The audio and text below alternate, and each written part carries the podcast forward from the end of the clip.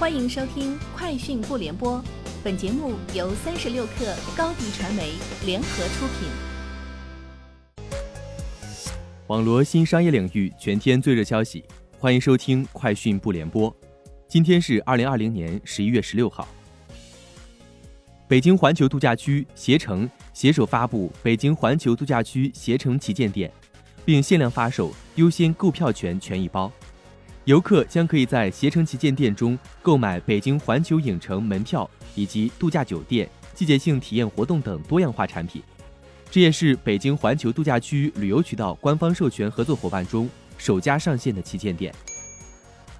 三十六氪获悉，拼多多副总裁陈秋表示，未来五年平台将以销定产，帮助南康孵化二十个十亿级家具品牌，同时还将聚焦全国五十多个。家具产业集群，协助打造十个线上版宜家。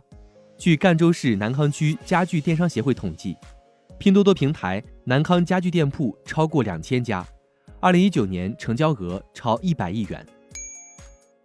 数字农业西安集运加工中心今天正式启动，依靠数字化和智能化，在阿里产地仓，农产品可以在九十秒内完成分级变成商品，实现品牌化。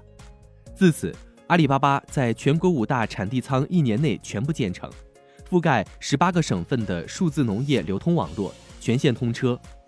五大产地仓体系形成后，阿里的产地仓加销地仓模式将有力的升级全国农产品数字化供应链。金山办公宣布推出专为搭载苹果生态而更新的新版本，新版本 WPS Office for Mac 长鲜版。可兼容苹果 M1 芯片搭载的新机型，推出专为 Mac 平台深色模式打造的黑金皮肤，并新增了 Handoff、Widgets 等小组件，以帮助用户更快完成文档操作。麦当劳旗下品牌麦咖啡今日宣布，将在未来三年内投资二十五亿元，在中国大陆布局超过四千家门店，提供高性价比的手工咖啡。麦咖啡将采用轻资产模式。即不独立开设门店，而是利用现有麦当劳餐厅的空间，开设单独的咖啡柜台，引入专业的咖啡制作设备，由咖啡师手工制作咖啡。此种模式额外投入较少，可以利用麦当劳在全国快速开店的基础，有利于在中国咖啡市场的快速布局。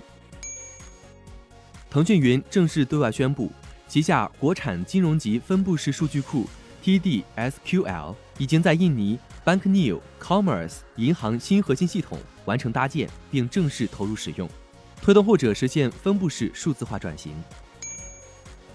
疫情爆发以来，截至九月份，日本全国已有一百一十二家旅游大巴公司停业，另有五家宣告破产。数据显示，目前日本旅游大巴整体运行率仅恢复到疫情前的二成左右，将近一半的旅游大巴公司收入下降了七成以上。为了减少疫情带来的损失，部分大巴公司展开了新业务的尝试。